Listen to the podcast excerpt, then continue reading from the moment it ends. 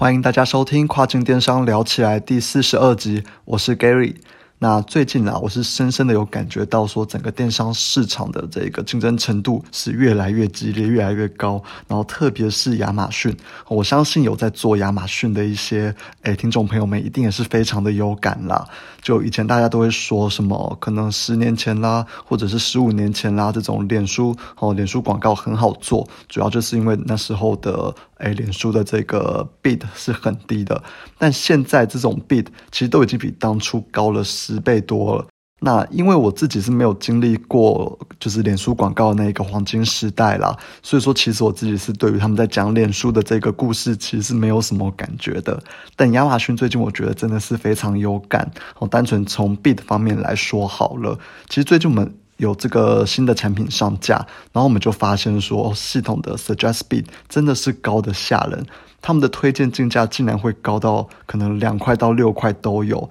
那假设啦，我们一个产品是卖二十几块好了，好，这种两块到六块这种进价到底要怎么去获利啦？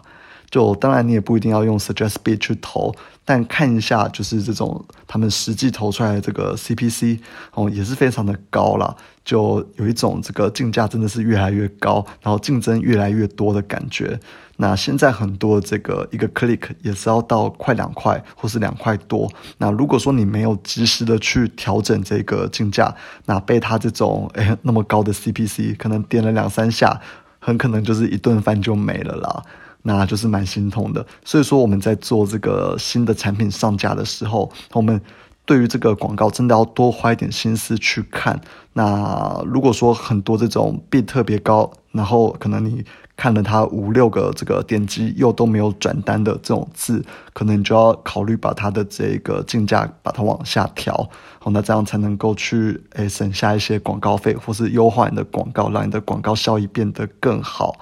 那这是新品的部分啦，啊，旧品的话，如果说已经比较成熟的话，呃，基本上就比较不会有这种一个 click 跑到三四块的这种状况发生了，哦，所以旧品的话，我们才能够比较放心的，哎，摆着让它去跑。那新品的话，就是要多多去注意一下这样。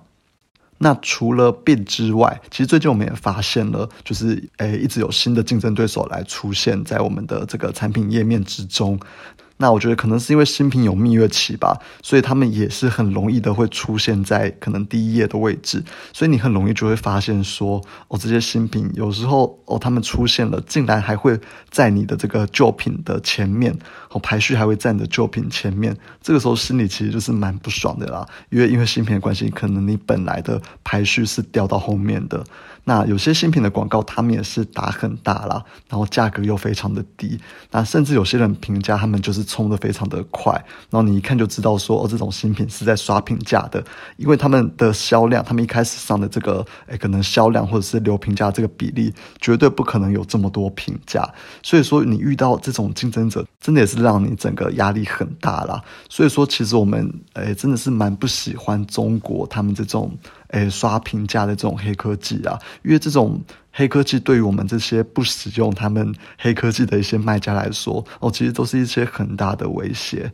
那总之啊，我觉得大家的这个压力都要调试好，那不要去相信一些老师跟你说的，进入亚马逊可能就一定会帮你赚大钱。那如果说你是抱着这么大的期待进来，其实结果就是说你一开始卖不好的时候，你那个很容易心态就会崩掉了。然后就会去开始去追求一些可能用黑科技之类的方式去诶达到你原本预期要的目的。那特别是现在其实压力又真的很大了。如果你心态不不够坚定，好，很容易就会堕落在黑科技之中了。那我觉得是比较不好的情况。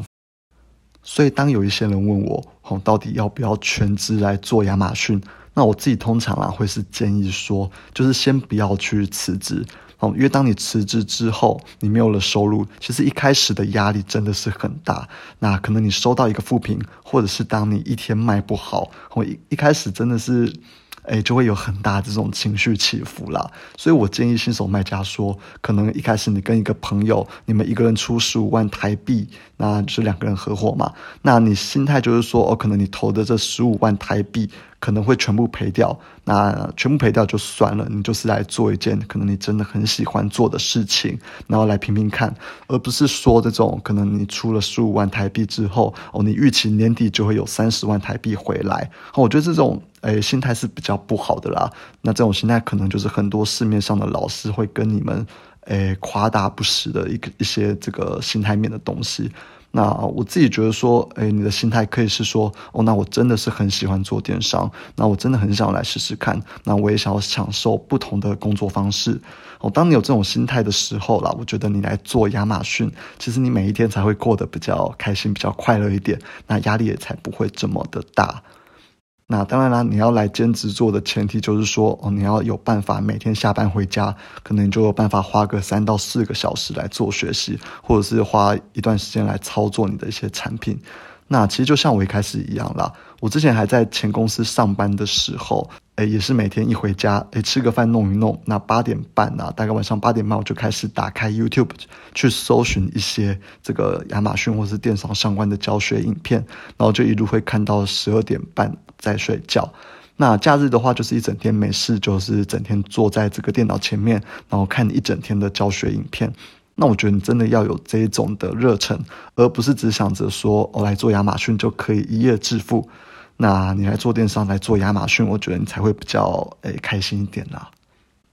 那这一集我想要延续上集节目有提到的这个广告来做一点补充。那主要是会聊这个 sponsor display 的这个广告的部分。因为其实我印象中啦，之前好像有聊过哦，就是说我们在用这个 sponsor display 广告的时候，效果好像不是很好。那 echoes 是非常的高的，所以我们就把这一个问题反馈给这个跟我们开会的这个广告 team。那结果广告 team 他们真的是非常的惊讶，那告诉我说，可能他们自己去合作或者他们去问的其他人，每个人都说 sponsor display 很赞。那听到他们这样说，其实我们比他们更压抑啦。因为明明我们自己圈子里面的人，我们的一些朋友们，对于这个 sponsor display 的反应真的都不是很好。那听到广告听他们说，其实有很多人都觉得这个 sponsor display 很好的时候，我就在想说，诶，会不会其实是我们的问题？会不会其实是我们真的不会去投投放这个 sponsor display 的广告？所以当下的我们就是很积极的去询问说，那到底这个广告要怎么去投放？那广告 team 的人也帮我们整理出了就是六个可以去投放的一些广告群组。那所以说这一集我就来分享一下这六个广告群组给大家。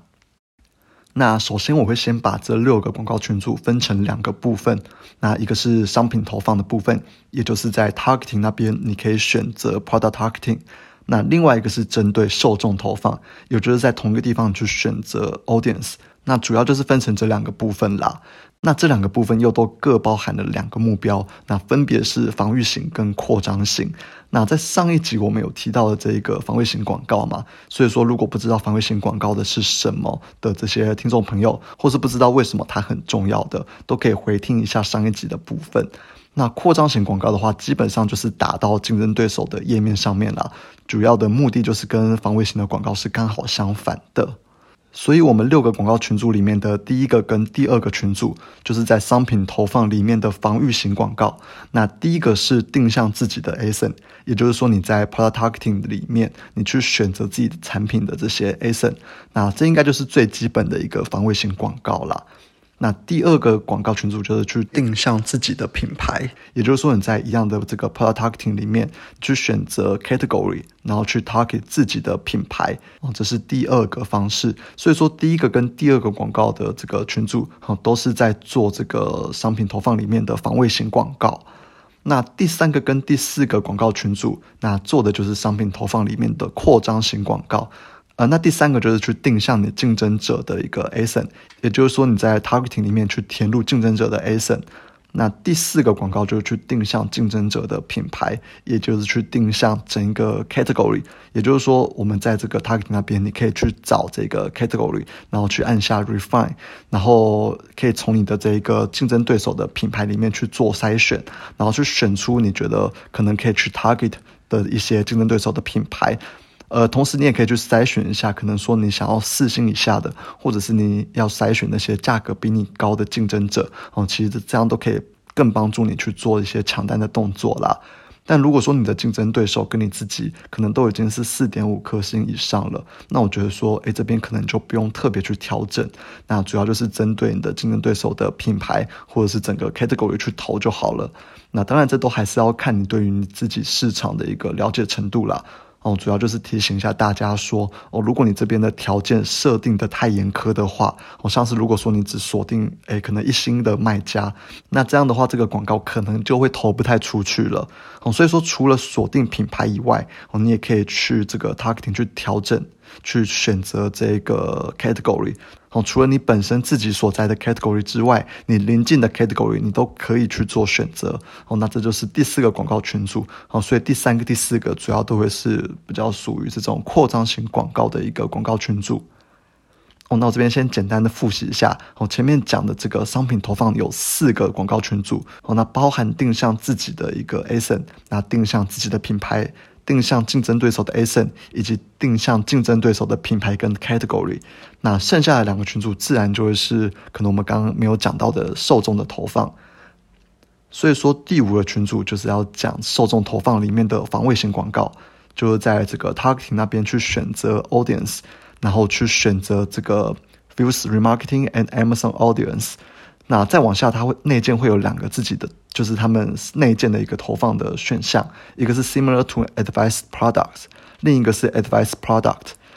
那我们在第五个这个群组里面哦，因为我们是要做防卫型广告嘛，所以我们只要去留下 advice product 就好了。那除此之外，你再去定向其他你自己的品牌哦，就跟我们上面有提到的一样，你在 category 那边选下了这个 refine，然后去选择自己的品牌来做投放哦，那这就是我们的第五个这个诶受众投放里面的防卫型广告。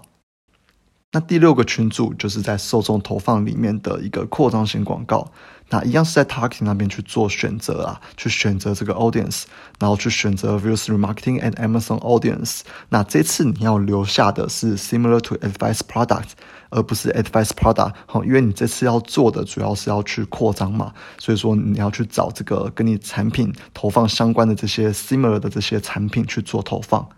那除此之外，你一样去选择 category，然后你去筛选就是你要的这个星级跟价格，那再来你就可以去筛选 category 里面的一些竞品的品牌。那除此之外，最后你还可以去做一个定向人群标签。那什么是人群标签？哦，你会在那边看到一个 Amazon Audience，那这个就是亚马逊它根据客人的一些搜索行为，或者是客人的一些可能购买行为，去帮客人去贴标签。哦，假设啦，你就是卖狗狗的产品好了，那你就可以去里面去寻找爱狗人士的这种相关的标签，然后去定向这些人。那这些人可能过去都是有买过狗狗相关的产品，那才才会被贴上就是可能爱狗人士的标签嘛。所以你可以去定向这些人，因为这些人也有可能会去购买可能你卖的这些狗狗产品。哎，所以说这第六个这个广告其实包含蛮多部分的啦。哦，有定向 similar to advice products，也有定向竞品品牌，也有定向整个就是竞争的这个 category。那最后还有定向人群。哦，如果说你要定向的东西太多，可能超过二十个，那它好像这个系统就没有办法让你继续去做选择。哦，所以说你如果超过二十的话，你要去再建立另外一个群组，来把剩下的你要定向的这些群组给选完。好，那所以说总共六个广告群组这边就讲完了啦。那有四个是在做这个商品投放，有两个是在做受众投放，其中又有三个广告是在做这个防卫型广告。那我们就可以知道说，哎，其实亚马逊他们广告 team 对于这个防卫型广告是有多重视哦，因为它六个里面就占了三个，其实是占了一半了耶。哦，那所以呃，因为他们这么重视，所以我们上一集也特别的去哎聊一下这个防卫型广告到底要怎么去设置。那再来就是我们之前有提到过的这个人群标签的部分。那从他们这个架构上面来看啊，其实亚马逊这部分应该还不是做的非常成熟哦，因为它只占了一整个群组里面的。一个小小的部分，那主力看起来它都还是在做一个可能商品投放的部分比较多啦，哦，就是比较基本的，可能你在哪一个商品或者是哪一个品类之下会出现这种广告，好，那这种广告的形式比较多啦，好，那这种广告会比较多都是商品投放的部分，那受众相对的就会少了一些。